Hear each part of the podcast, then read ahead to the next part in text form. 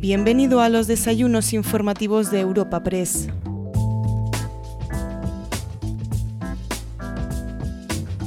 Te presentamos una nueva entrega de los desayunos informativos de Europa Press en formato podcast.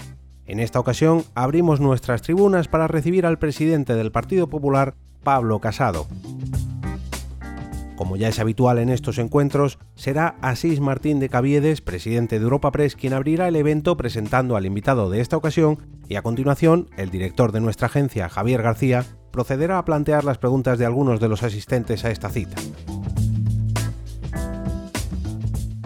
Buenos días a todos y bienvenidos todos y todas a este desayuno que lamentablemente no es desayuno, pero que se empieza a parecer a lo que fueron nuestros desayunos y eso al menos a mí os puedo asegurar que me da una gran alegría y eso en parte te lo debemos a ti, presidente. Gracias. Como decía al principio, presidente, te voy a hacer una muy breve reseña curricular tuya. Inmediatamente te pasamos la palabra porque en el momento informativo que vivimos te queremos escuchar todos con mucha, mucha atención. Pablo Casado Blanco es abogado y economista de profesión, licenciado en Derecho por la Universidad Complutense de Madrid y licenciado también en Administración y Dirección de Empresas, a lo que une un máster en Derecho Autonómico y Local por la Universidad Rey Juan Carlos. Completó sus estudios internacionales con un DHP de la Kennedy School of Government de la Universidad de Harvard y un CLS del Government Affairs Institute de la Universidad de Georgetown, y en España con programas de posgrado en el IS, en la Deusto Business School, en el IE y en el IEB. Inició su carrera política en la Asamblea de Madrid, siendo entre los años 2007 y 2009 portavoz de Justicia y Administraciones Públicas y portavoz adjunto de Presupuestos y Hacienda del Grupo Parlamentario Popular. Entre los años 2009 y 2012 fue el director de gabinete del expresidente del Gobierno, José María Aznar. En la legislatura del 2011-15 fue portavoz adjunto de la Comisión de Asuntos Exteriores y de la Comisión Mixta para la Unión Europea del Grupo Parlamentario Popular en el Congreso. En el año 2015 fue nombrado vicesecretario de Comunicación del Partido Popular y, como todos bien sabemos, tras un proceso de primarias, en julio de 2018 se alzó con la presidencia del Partido Popular. Nuevamente, querido Pablo, de verdad, muchas gracias en nombre propio de Europa Press, de los patrocinadores que tienes aquí contigo y por favor, la tribuna es tuya. Gracias.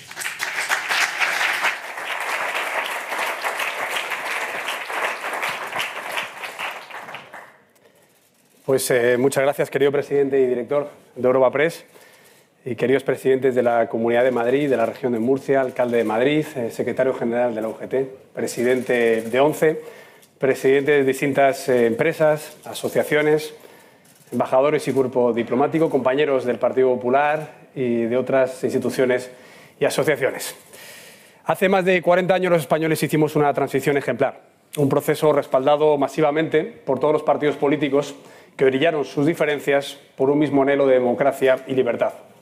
En esa voluntad compartida estuvo la izquierda democrática, igual que el nacionalismo, relevante entonces, pero tan alejado del actual.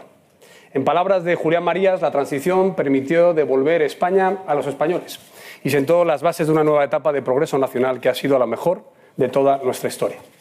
Entonces los españoles supimos resolver muy bien los tres dilemas que se nos plantearon. Entre la ruptura y la reforma, elegimos la reforma. Entre el privilegio y la igualdad, elegimos la igualdad. Entre el enfrentamiento civil y el consenso, elegimos el consenso. Entonces nos guió un espíritu sincero de concordia, que es el compromiso de evitar poner sobre la mesa lo que se sabe que es inaceptable para los demás, pensando en hacer posible la convivencia de todos los que quieren convivir. Queríamos reconciliación, progreso y futuro, y lo logramos.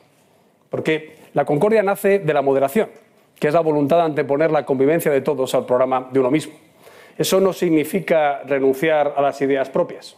Significa que cuando el partidismo daña la convivencia, hay que anteponer siempre la convivencia. Y esto es exactamente lo contrario de lo que hacen los nacionalistas y lamentablemente es lo contrario de lo que hacen Pedro Sánchez y su gobierno. Fomentan intencionadamente las fracturas, las divisiones, los radicalismos y las discordias.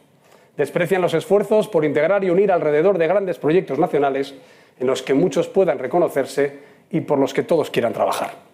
Cuando eso se hace en mitad de la crisis sanitaria, económica y social que estamos sufriendo, más que una irresponsabilidad, es una deserción contra un país que necesita a sus instituciones y a sus políticos centrados y trabajados para trabajar por el bien común. Eso es lo que ha sucedido estos días con el anuncio de los indultos a los condenados por sedición, por el golpe al Estado que sentenció el Tribunal Supremo en un proceso ejemplar. Corrompen la figura del indulto y el papel institucional de la presidencia del Gobierno para pagar un precio político por el patrimonio de todos a beneficio del propio Sánchez, contra la ley, contra su propia palabra y a favor de quienes solo han tratado de someter a la sociedad a su chantaje. Llamar concordia a esa oscura transacción es mucho más que una trampa del lenguaje y un desprecio a la inteligencia y a la madurez de, los españoles. Es simplemente la manipulación grotesca de uno de los valores más nobles de nuestra política para ponerlo al servicio de los propósitos más bajos. La democracia es un sistema en el que votamos para hacer leyes que protegen nuestros derechos. No se puede votar para quebrar la ley y para dejar a nadie sin sus derechos. Celebrar un referéndum contra la ley es un delito grave y peligroso, porque su propósito no es privarnos de un derecho, sino privarnos de todos. Y pretender minimizar su gravedad como paso previo para borrar el delito retrata a un gobierno terminal, rehén de aquellos que quieren destruir España. El acto de votar, igual que los medicamentos, sana la convivencia cuando se produce conforme a lo prescrito, pero puede causar daños severos cuando se prescinde de ese requisito. Hay suficientes ejemplos históricos dramáticos en la memoria de todos que no voy a recordar. No existe un derecho a decidir por los demás, sino el derecho a que no decidan por uno mismo. Porque el acuerdo de todos solo se puede cambiar por el acuerdo de todos. Este derecho es el que la justicia defiende para los españoles, que íbamos a ser privados de él a la fuerza y contra la ley. Y principalmente lo defiende para los catalanes, que el 6 de diciembre de 1978 participaron y votaron masivamente la Constitución, por encima de la media nacional. El Poder Judicial nace de la Constitución, como el poder ejecutivo y el poder legislativo. Nace de la voluntad de los catalanes expresada democráticamente, igual que nace de la voluntad del resto de los españoles. Eso es lo que se quiere romper al romper con la Constitución. Y si se rompe con ella, se rompe también con Europa. Apostar contra España es apostar contra Cataluña y contra Europa. Y por tanto es apostar a perder. Siempre será una derrota con muy graves consecuencias para quienes la sufran. Y es bueno que sea así. Sin eso no puede haber esperanza de que la convivencia se pueda restaurar y fortalecer allí donde ha sido dañada. Si los separatistas no abandonan sus amenazas, estamos abocados a que la historia se repita una y otra vez con el mismo resultado. Diga lo que diga Pedro Sánchez, haga lo que haga este Partido Socialista. Ni él ni su partido están por encima de la ley, aunque sea ya evidente que le gustaría estarlo. No puede haber un resultado distinto no existe margen alguno para ello. La democracia española va a prevalecer. Siempre y sobre cualquiera que la desafíe, prevalecerá. Y yo quiero hacer dos preguntas. ¿En qué momento la socialdemocracia adoptó el principio de que la ley estorba la concordia y a la convivencia? ¿O desde cuándo es revancha, venganza y castigo el Estado de Derecho y la justicia?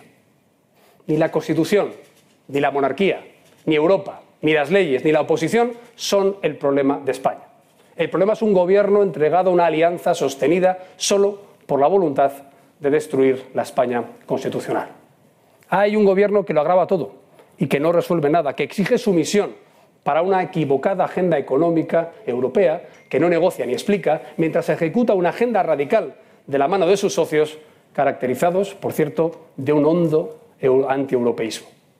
Un gobierno que ha decidido dañar lo que sea con tal de sobrevivir un día más en la Moncloa que nos manda callar bajo amenaza de retirarnos la credencial de demócratas, mientras el egoísmo de los peores destruye ante nuestros ojos la obra generosa de los mejores.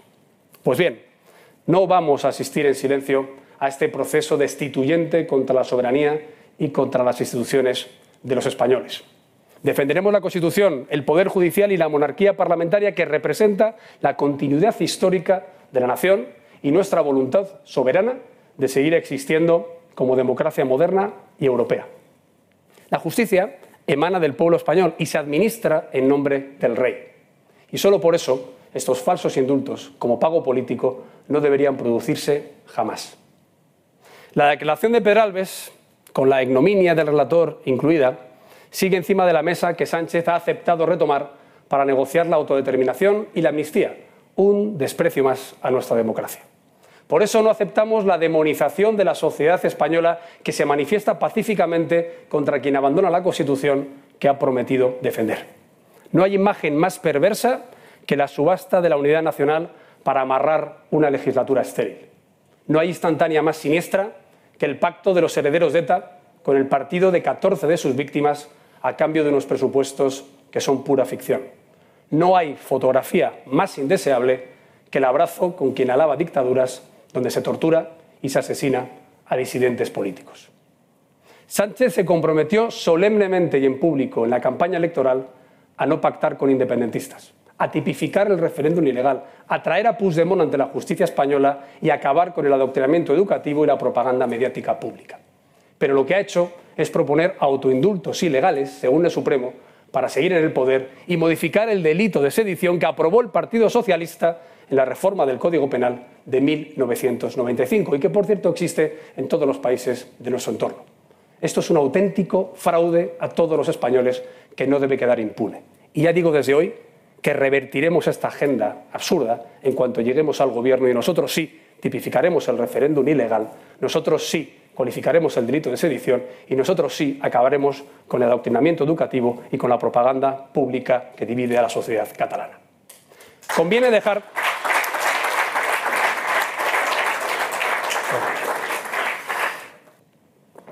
Decía que conviene dejar claro, una vez más, porque parece que se está manipulando durante estos días, algo que me gustaría explicar de una vez por todas.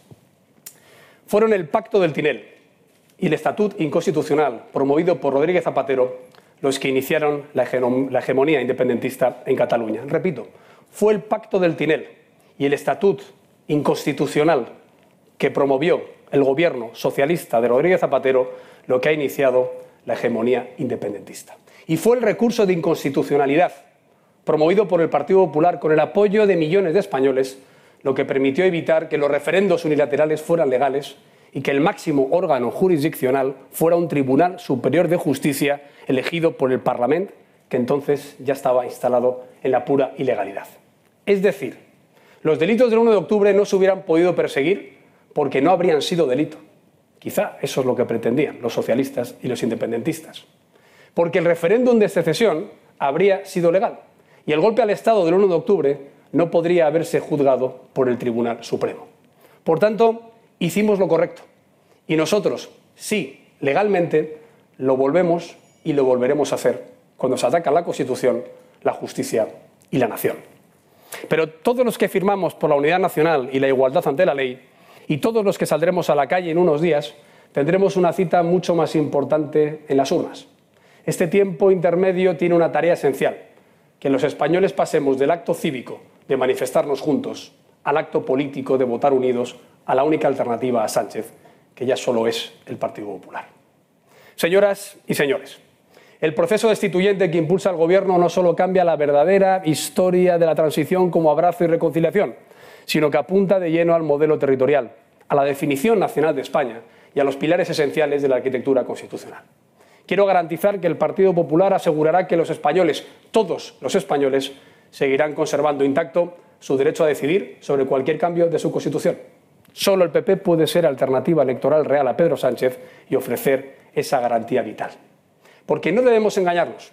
Los falsos indultos no son el final de un proceso, son el inicio. El inicio de un nuevo empuje radical destinado a hacer creer que la Constitución era en realidad una especie de mera disposición transitoria, pendiente de ser desarrollada a gusto del nacionalismo y la izquierda radical. De ahí ese afán revisionista con la memoria histórica y su excéntrica agenda prospectiva a 30 años vista, todo con tal de no ocuparse del presente y de los problemas de los españoles. Pero sin embargo nos llaman inmovilistas, por decir que los cimientos de un país no son de goma y que las palabras escritas en las leyes no significan lo que quiera el capricho de un gobierno. El objetivo de esta turbia ingeniería política es crear un proceso que convalide actuaciones contra la ley y genere un movimiento de ocupación de las instituciones, como se ha visto con la Fiscalía, con el CNI, con el CIS, con los reguladores, las empresas públicas y hasta el intento de asaltar el Consejo General del Poder Judicial. El plan de Sánchez, por tanto, es la neutralización del PP como primer paso hacia la mutación constitucional, a través de un cambio legítimo y al margen del procedimiento previsto legalmente. Esa es lamentablemente la naturaleza política de este PSOE actual, irreconocible estoy seguro, para la inmensa mayoría de votantes tradicionales del socialismo español. Este es el plan del que nos piden que seamos parte y no lo vamos a ser. Servir a España hoy significa para el Partido Popular reafirmarse como única alternativa a un socialismo entregado al nacionalismo y a los populismos más radicales. Nuestra misión como partido no es formar bloques de partidos, sino formar mayorías de electores que hagan posible el cambio en las próximas elecciones generales. Por eso los esfuerzos del PSOE y su propaganda mediática se concentraban primero en negar los pactos con los independentistas, luego en blanquearlos y ahora nos dicen que no son el precio político que pagamos todos a favor de Sánchez, sino el precio personal que el muy valiente Sánchez paga de su propio bolsillo para beneficiarnos a todos. Hay quien ya confunde el relato con el esperpento y pretende convertir España en un gran callejón del gato con sus espejos deformantes de la realidad. Seamos claros frente a tanta distorsión. No vamos a dar regalos a quien amenaza con destruir la nación española y mucho menos se los vamos a dar porque amenace. Quieren hacer creer que aceptar chantajes es de valientes, pero a nadie se le escapa lo que es en realidad una cobardía y una traición. Sánchez no puede pretender resolver sus propios problemas convirtiéndolos en problemas de Estado, ni lograr su continuidad en el poder a costa de la continuidad de la nación española. Y ni el PSOE ni sus socios van a establecer el alcance del artículo 2 de la Constitución española. Eso es patrimonio de todos los españoles y ninguna ocupación institucional que revertiremos en cuanto gobernemos podrá arrebatar ese derecho de todos. Nosotros devolveremos a la sociedad española la neutralidad institucional degradada por este gobierno. Hoy en día tenemos al secretario general del Partido Socialista negociando la soberanía y la hacienda con defensores del terrorismo, delincuentes y golpistas mientras una crisis sanitaria sin precedentes arrasa las vidas, las familias, los trabajos y el futuro de millones de españoles. Este desvarío, desvarío que ha puesto a nuestro país en la peor situación imaginable, debe terminar. España debe despertar y ya lo está haciendo. Señoras y señores, la Constitución es muralla para quien la ataca y camino para quien la respeta. El verdadero camino de concordia y convivencia para la Cataluña española y europea es el contrario al que se impone estos días. Los españoles, también los catalanes, somos personas que declaramos y vivimos con naturalidad identidades compartidas, no excluyentes. Esto es lo que debemos volver a poner en el centro de nuestra vida pública, la realidad de nuestro pluralismo y el auténtico respeto por él y por las leyes. Quienes tienen un problema con el pluralismo y con la democracia son los nacionalistas. Ellos rechazan lo que Cataluña y España verdaderamente son. Restaurar la convivencia en Cataluña pasa por renunciar a las políticas de extranjerización promovidas hasta ahora. Pasa por aceptar la realidad de que ser catalán no equivale a ser nacionalista. Pasa por el compromiso de defender en su integridad todos los derechos de ciudadanía de todos los catalanes. Partiendo de ahí, hay camino para un nuevo protagonismo y una nueva participación solidaria de Cataluña en la definición de un mejor futuro para España y para Europa. Una Cataluña liberada de la parálisis y la regresión a la que le somete el nacionalismo con el aplauso de este gobierno. Una Cataluña que ejerza un liderazgo claro, que la devuelva al centro de los debates y de los acuerdos constructivos, que la aleje del oscuro rincón de la historia en el que el nacionalismo trata de situarla, fuera de la Europa de la que depende no solo su marco jurídico amplio, sino cualquier posibilidad de supervivencia económica. Llevar a Cataluña fuera de Europa que es una de las consecuencias automáticas de una secesión, carece de la mínima justificación vinculada a los derechos o al bienestar de los catalanes. Los españoles necesitamos que los catalanes, todos, como son en realidad y como cada uno quiera ser, ejerzan todos sus derechos junto a todos los demás, que formen parte protagonista de un proyecto de libertad y de progreso, sin servidumbre a ningún pasado real o imaginario. Debemos facilitar el camino de retorno a la realidad jurídica, histórica y económica, y no recompensar a quien lo bloquea. España nunca alcanzará su mejor versión mientras no sepamos poner de nuevo en marcha el motor político, económico, cívico y cultural que Cataluña puede y debe ser. Ni hay España sin Cataluña, ni hay Cataluña sin España. Y acabo ya, queridos amigos. Este año se cumple el centenario de la España invertebrada, donde Ortega alerta de la desarticulación nacional por culpa de regionalismos y separatismos, en un proceso de desintegración desde la periferia al centro por la crisis de proyecto de vida en común y por la inacción de la clase dirigente. Pero ahora eso no va a pasar. porque el Partido Popular quiere representar la España real, no esa que intentan esbozar para el 2050. La de los españoles de carne y hueso, no la de propaganda y el humo de la Moncloa. La España de los balcones vuelve a bajar a las plazas y pronto lo hará a las urnas. Y volverá a elegir concordia y constitución, que han hecho posible los mejores años de nuestra historia. Quiero mandar un mensaje claro a todos los españoles, en especial a aquellos que viven en Cataluña, que estén tranquilos, porque el Estado de Derecho, la igualdad y la libertad prevalecerán frente a todo. De eso nos vamos a encargar. Nuestra misión es dejar un país mejor a nuestros hijos y la garantía de que puedan aspirar a vivir mejor que sus padres, lejos de las hipotecas egoístas que el Gobierno pone sobre sus hombros, sean económicas, sociales, territoriales o de fracturas generacionales. Creo, sinceramente, que en ese camino podemos encontrarnos para convivir en libertad y con derechos. Ese es el camino de la convivencia y de la concordia. Y ahí nos encontrarán siempre, sin perder nunca la esperanza. Muchas gracias. Muchas gracias. Muchas gracias, presidente.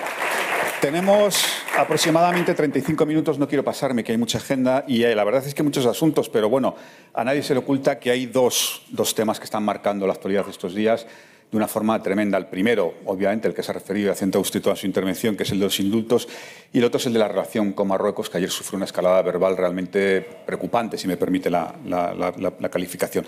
Vamos a empezar por el tema de los indultos y por la manifestación del día 13. Ayer el secretario general de su partido ya nos contó que usted iba, a asistir personalmente, pero permítame que empiece con una pregunta de un compañero, una pregunta muy directa referida a la manifestación del día 13. Es Fabián Pérez, de Cuatro. Dice, señor Casado, ¿Cuál será la distancia de seguridad a fijar con vos en la manifestación de Colón? Si el señor Abascal le ofrece hacerse una foto, ¿qué hará? Lo primero que tengo que decir es que estoy muy sorprendido por que la agenda mediática esté ocupándose del dedo y no de la luna.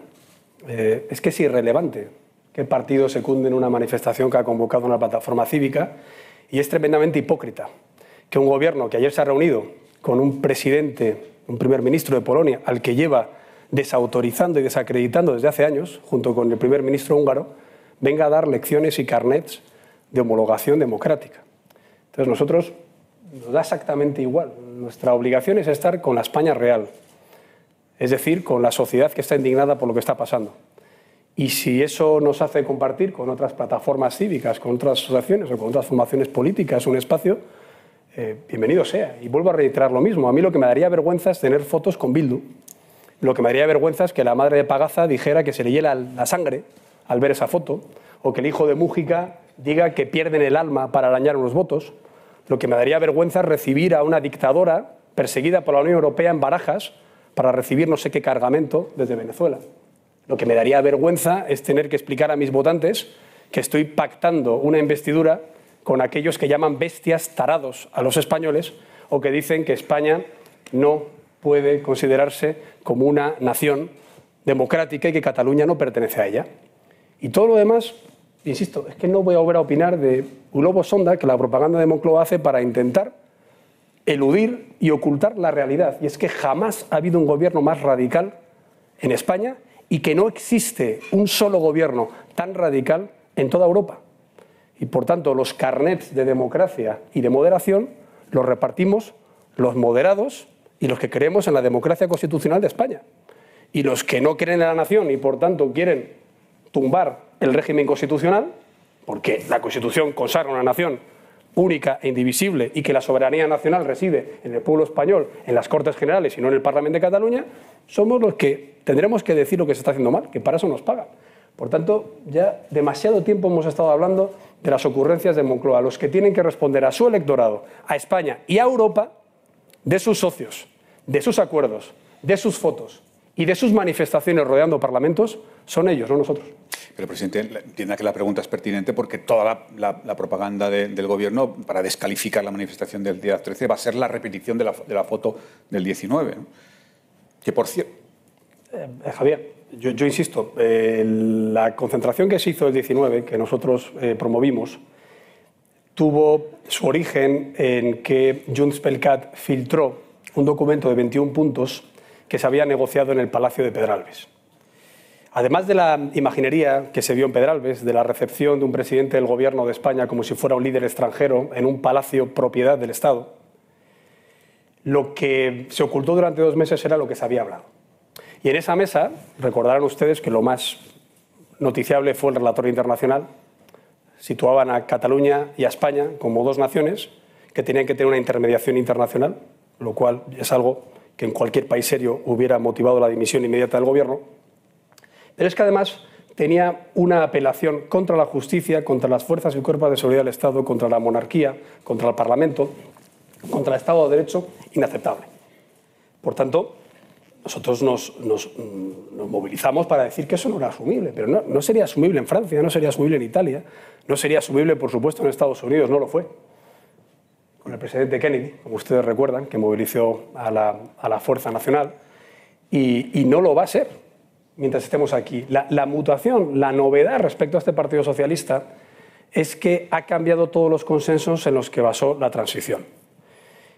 Parece mentira que me toque hacer esto, pero yo reivindico el papel del Partido Socialista histórico.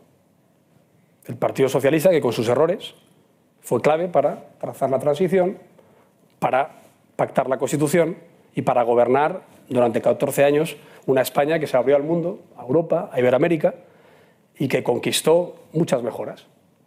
Entonces, si es Pedro Sánchez el que ahora mismo reniega de la historia de su partido, de los líderes de su partido y de sus compromisos electorales, tendrá que explicarlo él. O sea, la novedad aquí no es que la sociedad española esté en contra de que Sánchez esté pactando la amnistía y la autodeterminación de Cataluña. La novedad no es que haya líderes históricos del Partido Socialista que no se sientan identificados con una deriva radical del Partido Socialista. La novedad es por qué hace esto el Gobierno. Y hay un problema aún mayor. Lo hace para permanecer en el poder. No es que esté equivocado ideológicamente o históricamente, no, lo hace simplemente para permanecer en el poder y ya no lo oculta. Entonces, insisto, eh, yo lo volveré a decir, no podemos mm, equivocarnos. Lo que está pasando es demasiado grave como para que empecemos a hablar de quién va a una plaza, de quién secunda una convocatoria, que por cierto de decir que está eh, liderada por cuatro mm, personas que han sufrido otro tipo de totalitarismo como es la violencia etarra, como Fernando Sabater Rosa Díez y dos compañeros del Partido Popular, Carlos Urquijo y María Sangil. Por tanto, habrá que preguntarse, en todo caso, si hay alguna otra fuerza política que se suma a lo que el PP ha hecho siempre. La novedad no es por nuestra parte. Afortunadamente, la novedad es que cada vez más personas se siguen adhiriendo a la defensa de los valores constitucionales y la unidad nacional y la igualdad de los españoles. Vamos a la figura del indulto eh, en sí, presidente. El Gobierno está filtrando que podría ser reversible. Eh, ¿Entiende usted la figura del indulto reversible? Bueno, habría que leerse la ley de 1870 para saber que eso no ha lugar, pero sobre todo es que un indulto eh, no puede ser regresivo. Hombre, por definición, si vuelves a delinquir, te vuelven a procesar y por tanto te pueden volver a condenar. Pero es que lo que estamos viendo por parte de este gobierno son aberraciones jurídicas una detrás de otra. Lo estamos viendo con lo que han hecho con la Fiscalía, con lo que pretenden hacer con el órgano de gobierno de los jueces y lo estamos viendo a la hora de intentar modificar el Código Penal a la carta de unos socios de investidura y ahora la modalidad de gracia de, un gobierno que yo podría decir que ha convertido este gobierno el derecho de gracia en un golpe de gracia a la democracia. No se puede indultar a aquellos que no se arrepienten.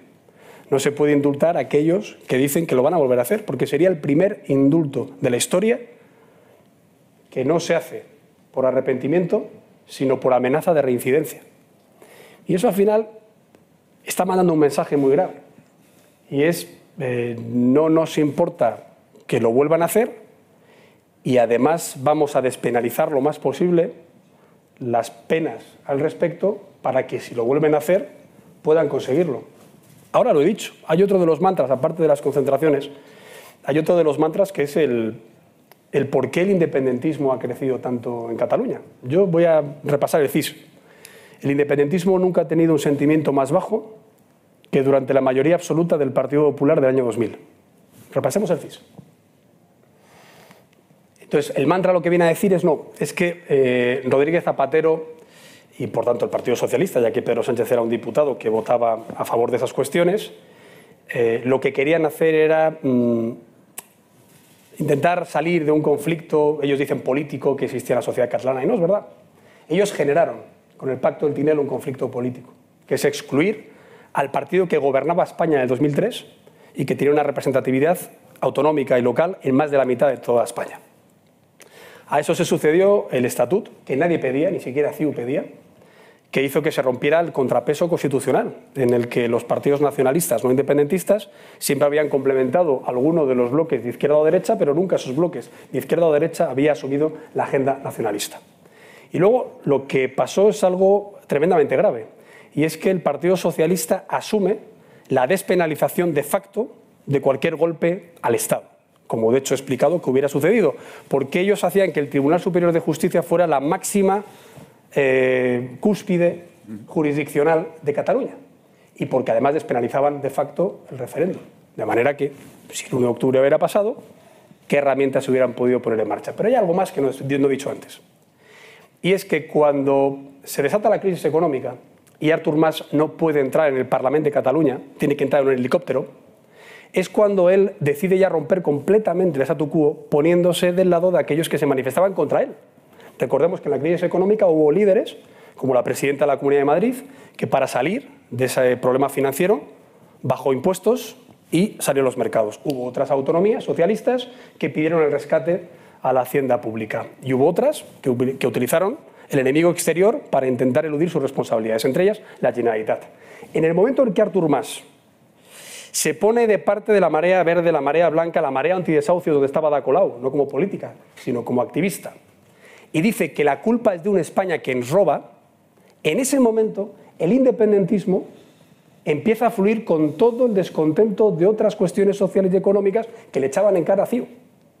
Y es en ese momento en el que se echan a la cara endiadas que al principio nada tenían que ver con el independentismo, pero que son sufragadas pertinentemente por el presupuesto público para eludir el fracaso en la mala gestión social y económica de la crisis. Eso es el germen del crecimiento independentista. El estatut y la irresponsabilidad de más. El PP estuvo en su sitio, que es evitar la ilegalidad y en cuanto llega al gobierno, evitar la quiebra de los eh, servicios eh, sociales de la, de de Cataluña. Y, el, resto es simplemente ciencia ficción. Por tanto, nosotros no, no vamos a decir que hicimos nada incorrecto y es más, mandamos un mensaje de tranquilidad a toda España porque lo volveremos a hacer si vuelven a intentar dar un golpe a la legalidad en España.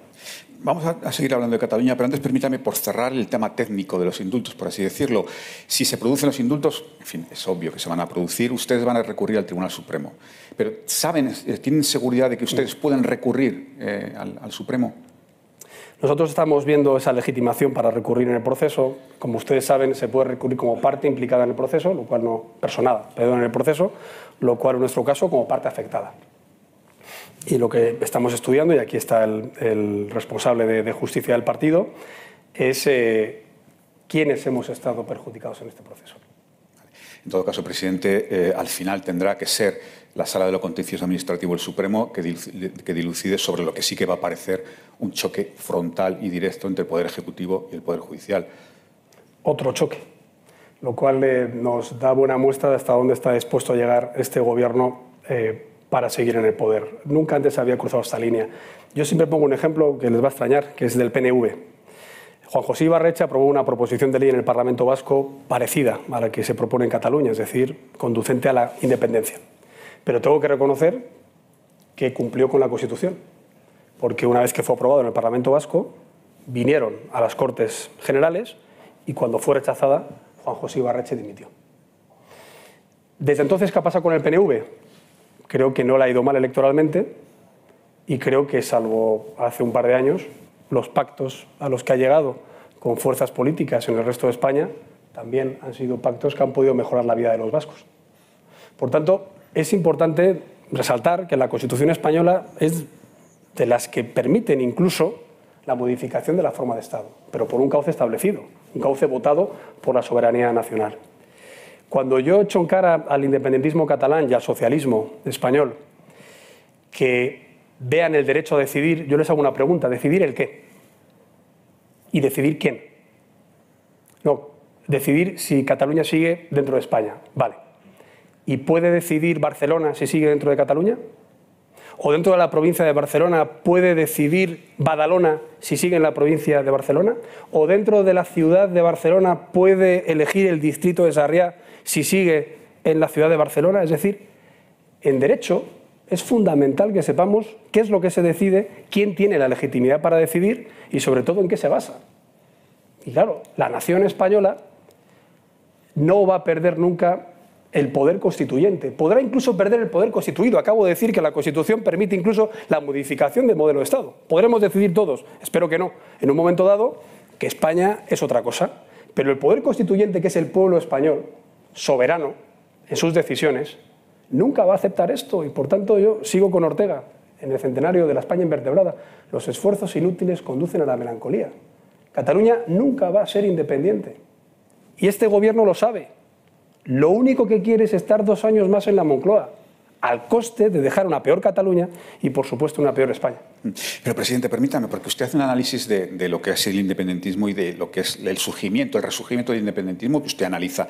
Pero lo cierto, presidente, es que el electorado catalán ha desconectado del Partido Popular. El resultado del 14 de diciembre de su partido en Cataluña fue muy malo. Es decir, no parece que su mensaje llegue al electorado catalán. Bueno, yo creo que en política hay que tener principios y hay que defenderlos. Y en este caso es verdad que, en Cataluña hemos tenido un resultado muy similar al que tuvimos hace tres años, pero creo que es un resultado fruto de la responsabilidad que tuvimos que asumir.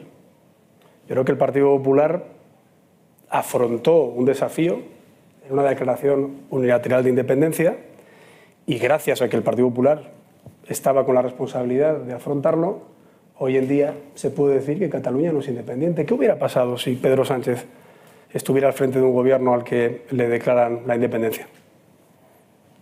Yo hago esta pregunta. Entonces, eh, yo, creo que en ese sentido eh, lo que tengo que decir es que la relevancia del Partido Popular no se mide solo en elecciones autonómicas.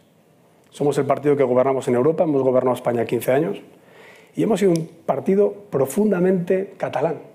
Lo vuelvo a decir, hemos sido un partido profundamente catalán porque hemos defendido los intereses de los catalanes. Hemos defendido su sanidad, sus pensiones, su educación, su libertad, su hacienda, su prestigio internacional. Ahora, si para el gobierno lo que una Cataluña que tiene ahora mismo un 20% de fracaso escolar, que tiene un 24% de desempleo, o que tiene un problema importantísimo de 3.600 empresas que se han ido de Cataluña, eh, solo es estar en una mesa hablando de la amnistía, imposible porque estamos en una democracia, la amnistía opera solo en regímenes en los que el Código Penal es injusto y por tanto hay que amnistiar a aquellos que han sido sentenciados por un Código Penal injusto, o si tenemos que estar hablando en una mesa de la autodeterminación que no permite Naciones Unidas más que para territorios colonizados y que ninguna constitución del mundo, salvo la plurinacional de Bolivia y la antigua de Etiopía y Yugoslavia, permite, claro, si hablamos de eso, estamos hablando de, otra cuestión. Ella hablaba antes de la distinción entre votos y entre ley. Y ya ha hecho una referencia de qué pasa cuando en una nación se contrapone la democracia a la ley. En situaciones como esas han germinado los regímenes más perversos de la historia de la humanidad. Por eso nosotros jamás toleraremos que la democracia se enfrente a la justicia, que los votos se enfrenten a la ley. Por terminar con este asunto y cambiamos de tema. Ayer supimos que Esquerra Republicana de Cataluña quiere que el señor Oriol Junqueras participe en la mesa de, negociación. ¿Qué le parece? Bueno, yo creo que es que seguimos en, el esperpento. Yo creo que si ya tuvimos que ver cómo se negociaban los presupuestos en la cárcel de Lledoners, que ahora estemos viendo que se tiene que negociar eh, una supuesta autodeterminación o una mesa por la amnistía con eh, una persona que está en la cárcel y que el Tribunal Supremo ha dicho que no ha tenido ni la más mínima muestra de arrepentimiento y que además deja muy claro que el indulto se le puede conceder no porque lo haya pedido, sino porque le viene bien al gobierno que depende de sus votos, pues es que creo que es un análisis de verdad que solo, solo con enunciarlo a mí me da vergüenza ajena, porque no estoy hablando de una república bananera, estoy hablando de España de una nación cinco veces centenaria, que es la cuarta economía del euro, y que hasta ahora disfrutaba de una democracia constitucional envidiable que espero que no se enturbie con este Ejecutivo. Bueno, como le dije, presidente, cambiamos de tema. Ayer hubo una auténtica escalada verbal entre España y Marruecos. Empezó con un durísimo comunicado del Ministerio de Exteriores marroquí, que contestó prácticamente en tiempo real el presidente su intervención con el ministro polaco, también en términos muy duros. Y luego hubo, ah, por la tarde una contrarréplica de la Embajada de, Marruecos. No sé cómo valora esta circunstancia, sobre todo si hay riesgo incluso de ruptura de relaciones diplomáticas. Yo en esto quiero ser muy claro. Eh, la política exterior es una política muy compleja. Yo, como, como acaba de, decir eh, el presidente de Europa Press, llevo 20 años relacionado con la política exterior. Es mi disciplina cuando está en el Parlamento de ocupar responsabilidades de política exterior y cuando no está en política, pues me dedicaba a, liderar o a trabajar o a, aportar en proyectos de, política, sobre todo atlántica, transatlántica, en, en centros de estudio norteamericanos. Y hace unos meses, cuando la embajadora de Marruecos eh, pidió vernos, nosotros ya avisamos de lo que estaba pasando. Eh, nos quiso transmitir dentro de la ronda de embajadores que, se hace con los partidos de la oposición y con los grupos parlamentarios de las declaraciones que Pablo Iglesias había eh, hecho respecto a, al Frente Polisario. Y nosotros ya dijimos que era, era, difícil enfadar a Marruecos, Argelia y al Frente Polisario a la vez, pero que el gobierno lo estaba consiguiendo. Eso pasó hace medio año. Luego, posteriormente, los partidos socios del Partido Popular Europeo y de la Internacional Demócrata de Centro, que yo vicepresido, nos mm, mandaron también la información de que las relaciones estaban muy deterioradas. Y así se transmitió también al Gobierno. Y lo que planteamos es que para Marruecos había que hacer a tiempo cinco cuestiones. Eh, la primera, ensanchar o reforzar las relaciones bilaterales con un socio que es nuestro vecino del sur, en el que tenemos una agenda agrícola, pesquera, turística, cultural, comercial y de seguridad muy importante. El segundo era tener una actitud en Europa proactiva para la defensa de las fronteras españolas en Ceuta y Melilla como fronteras europeas, en el marco de Frontex y también en el marco de la política migratoria común. El tercer punto que pedíamos era un refuerzo de las Fuerzas Armadas en la frontera de Ceuta y Melilla. El cuarto era un refuerzo de policía y guardia civil para la seguridad interior de las ciudades autónomas españolas.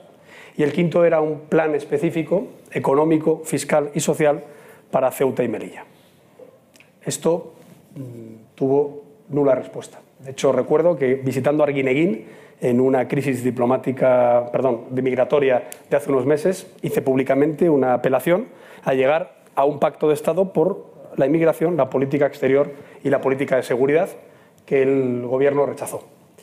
Y cuando ya ha pasado lo que ha pasado en Ceuta, eh, nosotros lo que hemos exigido es que Pedro Sánchez hiciera todo lo posible para reencauzar esta crisis diplomática y hacerlo desde una posición eh, si se me permite, pragmática. porque no solo está en riesgo la política migratoria en Ceuta, Melilla, en el Mar de Alborano, en las Islas Canarias. Está también en riesgo la cooperación antiterrorista yihadista. Está también en riesgo la cooperación contra el narcotráfico que puede penetrar desde el Sahel. Está también en riesgo eh, las políticas del sector pesquero, agrícola o de intereses compartidos. Entonces, lo que nosotros le hemos transmitido es que, tiene que tener una posición internacional más responsable. Y también con Estados Unidos. Porque no es casual que en cinco meses Biden haya llamado a 30 mandatarios internacionales y no haya llamado a Pedro Sánchez. No es casual. Porque Estados Unidos, como le pasó a Zapatero con el famoso suceso de las banderas, que él pensaba que no iba a heredar Obama cuando se fuera Bush, Estados Unidos tiene una tradición diplomática en la que las afrentas que se hace la anterior administración se heredan. Y cuando el señor Sánchez, en alguna cuestión comercial o diplomática, se ha puesto del lado contrario a Estados Unidos, eso la administración Biden no lo olvida. Y cuando el señor Sánchez es el mayor aliado de la dictadura venezolana por sus contactos con Delcy Rodríguez o por su inacción en la política de sanciones internacional, pues eso Estados Unidos considera que pierde cierto peso como aliado estratégico. Y esas cuestiones pasan factura. Pero llegados a este punto tan complicado, presidente, ¿qué debería hacer el Gobierno para rebajar la tensión, si es que debe hacer algo? Tenía que haber hecho, tenía que haber hecho, no, no haber roto la tradición de visitar Marruecos como primer viaje internacional, tenía que haber eh, mantenido una posición mucho más eh, activa cuando la RAN fue suspendida y tenía que haber dicho la verdad. Porque todo el suceso relativo a Gali, que hoy, por cierto, pues, veremos cómo va la declaración, eh, creo que es de una torpeza tremenda, porque hay que tratar esas cuestiones con muchísimo rigor y no se puede mentir. No se puede decir que una persona no ha entrado de forma irregular, con una identidad falsa en España. Ahora mismo lo que habría que hacer era intentar bueno, intensificar esas relaciones y, y resolver una crisis en la que algunos llevamos avisando desde hace un año. ¿Usted ha vuelto a hablar con el presidente de, de, este asunto? Yo le llamé sobre este asunto, él me devolvió la llamada, me dijo que me iba a informar al respecto puntualmente y hasta hoy. Aprovecho esto para preguntarle, para plantear una pregunta que formula Fernando Jauregui, columnista de OTR, y dice que si es previsible una cumbre con Pedro Sánchez para disminuir tensiones y tratar sobre posibles acuerdos. Yo le he ofrecido a Pedro Sánchez una decena de pactos de Estado desde que es presidente del Gobierno. La primera vez que me reuní con él, yo llevaba cinco días como presidente del Partido Popular y salí de la Moncloa con siete propuestas de pacto de Estado. Por cierto, una de ellas era en política exterior. Y, recuerdo que nos portamos muy bien con el problema que tuvo con Arabia Saudí, con las armas, y que apoyamos, por supuesto, toda la renegociación de las bases de Morón y Rota. Incluso le propuse que en Rota, hablando de Estados Unidos, pudiera radicarse la sexta flota norteamericana y la sede del AFRICOM, algo que algún líder regional del Partido Socialista criticó. Desde entonces, no solo le he seguido revalidando los pactos de Estado, educación, pensiones, violencia de género, sino que en los momentos clave de la legislatura los he puesto sobre la mesa para garantizar la gobernabilidad. En la investidura de Sánchez en el año 2019 es verdad que apenas se nos pidió nada porque el pacto se intentó hacer con Ciudadanos. Pero después de las elecciones de noviembre, aunque él tardó un mes en llamarnos, cuando ya tenía cerrado el pacto con Pablo Iglesias, en esa llamada, en esa reunión, yo le dije algo que, ya he hecho público y que vuelvo a hacer aquí público. Yo le dije, no puedo votar a favor de la investidura. Pero si consigues la investidura, como intentaste en el 16, con Podemos y con Ciudadanos, puedes gobernar con nosotros. El matiz es importante. No podía investirle porque entonces España se quedaba sin una alternativa moderada de centro-derecha si eso iba mal. Pero yo podía gobernar con él en las cuestiones más importantes, presupuestos, política territorial, política internacional, política social, política laboral, política fiscal, y se lo ofrecí y lo hice público. Por supuesto me dijo que no, que lo que me pedía es que yo apoyara un gobierno con Pablo Iglesias de vicepresidente. Dos meses después de esa reunión surgieron los presupuestos y le pedí solo dos cosas para apoyarlos. Que no subiera los impuestos y que no nombrara al Dolores Delgado como fiscal general del Estado, ya que había sido ministra y diputada socialista. Me dijo que no. Después llegó el tema de la pandemia y apoyamos durante dos meses gratis, sin pedir nada a cambio, sin enterarnos de nada más que por la prensa, todo lo que hizo. Y cuando llegó la reconstrucción europea, le dimos todo el apoyo solo con una condición, y es crear una agencia independiente para gestionar los fondos europeos como ha pasado en el resto de Europa. Tampoco lo aceptó. Entonces, claro, cuando llevas tres años y te han rechazado acuerdos en materia económica, en materia territorial, en materia de seguridad, en materia social, en materia educativa, yo, no digo que, se les critique, pero que al menos no digan, oiga, ¿y usted por qué no colabora en la gobernabilidad de España? ¿Y usted por qué no es más generoso con Sánchez? Es que no ha habido una posición más generosa con Pedro Sánchez. Hombre, otra cosa es que a nosotros nos pagan por decir lo que hacen mal y por decir en lo que se equivocan y lamentablemente este gobierno no ha parado de equivocarse. Presidente, cinco minutos y algunas preguntas relativas a su partido, casi tipo test, de verdad. Eh, la primera, ah, eh, tuvo el otro día un almuerzo con, con, la presidenta de Ciudadanos, con Inés Arrimadas. Le aseguro que todos los que estamos aquí nos encantaría saber de qué hablaron y si llegaron a algún acuerdo, de algo. Fue una conversación como las que tenemos habitualmente con otras formaciones políticas y en el caso de Ciudadanos además compartimos varios gobiernos municipales y autonómicos y por supuesto es un almuerzo privado que queda. Que, Pero, que, seguro que no, tampoco es de mucho interés de la Sí, sí es de interés. Era una forma de, de, era una forma de plantearle si usted ve mm, que se va a producir, no sé si de forma natural o de forma un poquito menos natural, la convergencia natural del centro derecha en España. Yo no puedo hablar por otros partidos. Lo que puedo decir es que igual que decía que hemos ofrecido toda colaboración a Pedro Sánchez, aunque se han encargado de, de ocultarla, e incluso, no lo he dicho antes, se le escapó en una entrevista en Correa de la Sera que nunca pactaría nada con el Partido Popular porque si no desaparecería como le pasó al Partido Socialista griego. En el caso de Ciudadanos, durante dos años hemos intentado llegar a acuerdos eh, preelectorales, postelectorales, incluso de partido, y no ha sido posible. Y nosotros ahora, pues con todo respeto al resto de partidos, eh, lo que decimos es que el multipartidismo no ha traído estabilidad, no ha traído progreso, no ha traído mejor gobierno y por eso nosotros pensamos que ahora mismo lo que nos ha querido unir en la cúspide de los partidos es bueno que los electores lo unan en la base en las urnas.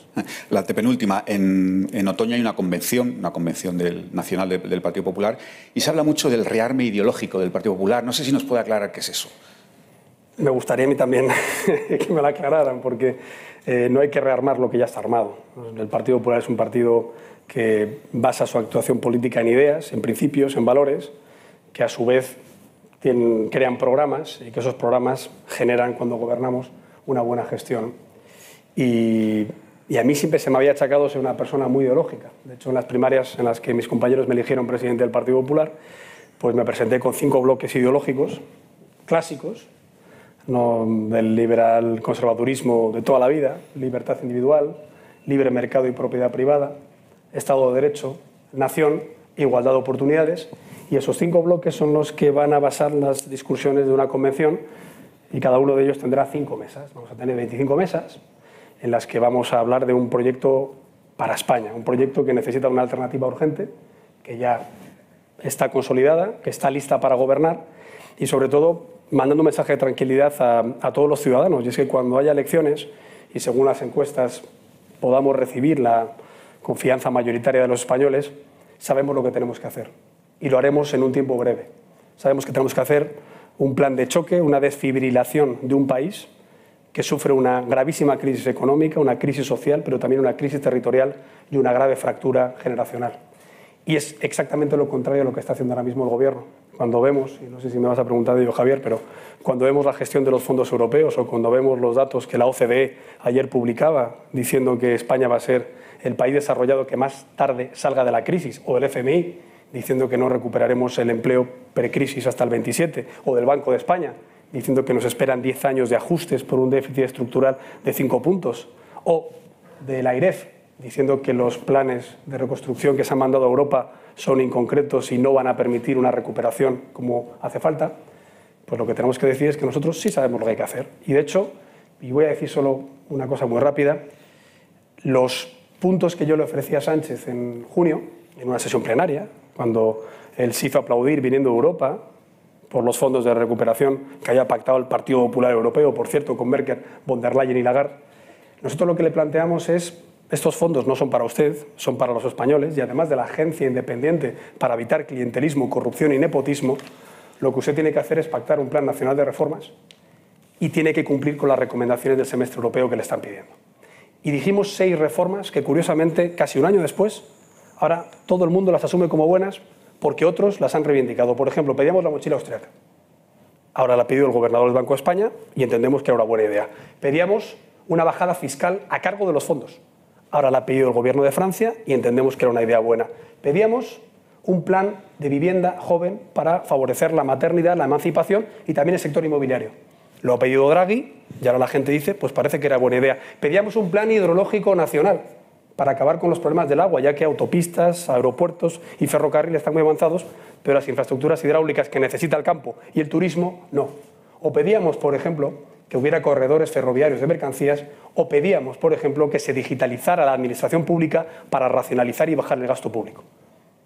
Ahora lo ve la gente sensata. Lo que a lo mejor la gente no ve sensata es que lo único que podamos entender de unos planes de recuperación es que se haga un plan E verde para cambiar ventanas. O que se estén planteando proyectos prospectivos a 20 años vista que no van a generar empleo cuando España sufre 6 millones de desempleados y 2 millones de familias en las colas del hambre. Por eso nosotros decimos que del 2050 está muy bien hablar, sobre todo si resuelve los problemas del 2021 y sobre todo si no gestionas las cuentas públicas con socios que no quieren que España llegue como tal ni al 2022. Vale, pues ya la última, muy rápido. Hay una enorme presión de voz sobre el gobierno andaluz y la pregunta es muy directa, presidente. ¿Cree usted que el presidente Juanma Moreno debería adelantar elecciones en Andalucía? Yo creo que el gobierno andaluz es estable.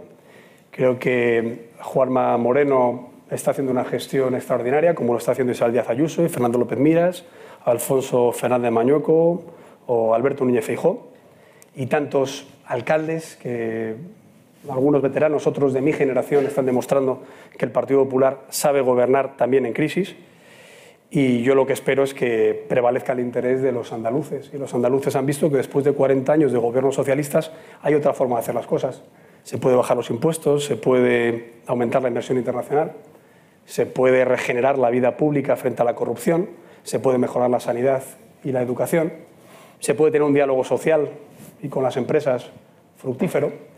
Y eso es lo que, hoy, lo que hoy estamos pidiendo. Yo, veo aquí, y veo que es la última pregunta, veo a, responsables de empresas eh, de muchos sectores, del, eléctricas, de bancos, del motor. Yo quiero preguntar, ¿hay alguna empresa que este gobierno, algún sector que este gobierno no haya, no haya dañado?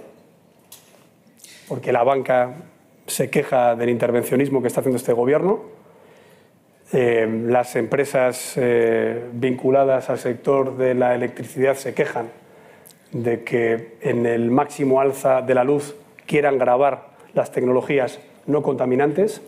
Precisamente y hoy, motor, si me permite, va... Y las empresas del motor se están quejando de la demonización de un sector que crea directa o indirectamente casi dos millones de empleos en España.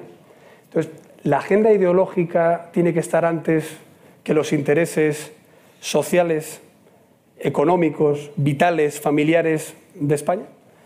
Yo lo que creo es que hay que volver a pisar tierra. Y hay que volver a pensar en las familias españolas. Y hay que hablarle al camarero, y hay que hablarle al conductor, y hay que hablarle al agricultor. Y hay que hablarle a la cara. Hay que decirle que tiene que haber un gobierno que defienda sus intereses, que no va a hacer ingeniería social, que no va a decir que los camareros pongan placas solares, ya lo harán si quieren y si hay un empresario que promueve que eso se haga.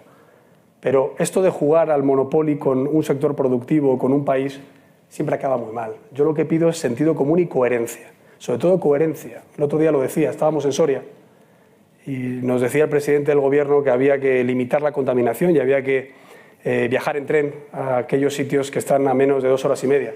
Pero vino en helicóptero y vino con 14 coches, muy contaminantes. Y el otro día en Valencia fue en Falcón. Y a Valladolid fue en un Airbus un Airbus con capacidad para 100 pasajeros a Valladolid, que se tarda 40 minutos, 55 minutos en nave. Entonces hay que ser coherente, hay que ser responsable y hay que ocuparse de la España real.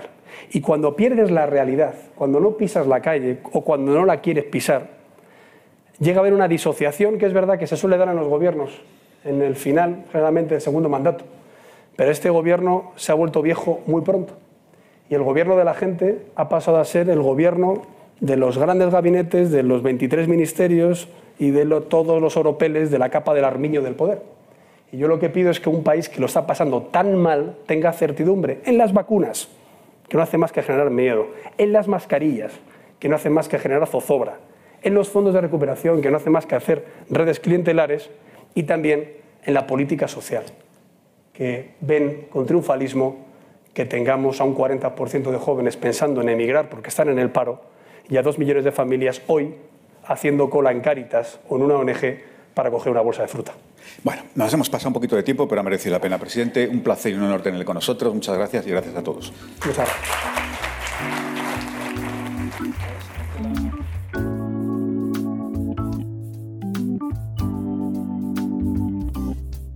Despedimos esta entrega de los desayunos informativos de Europa Press invitando a todos nuestros oyentes a descubrir el resto de episodios de este podcast, así como los de los distintos programas de nuestra red a través de europapress.es barra podcast. Recuerda que todos ellos están disponibles en las principales plataformas de podcasting.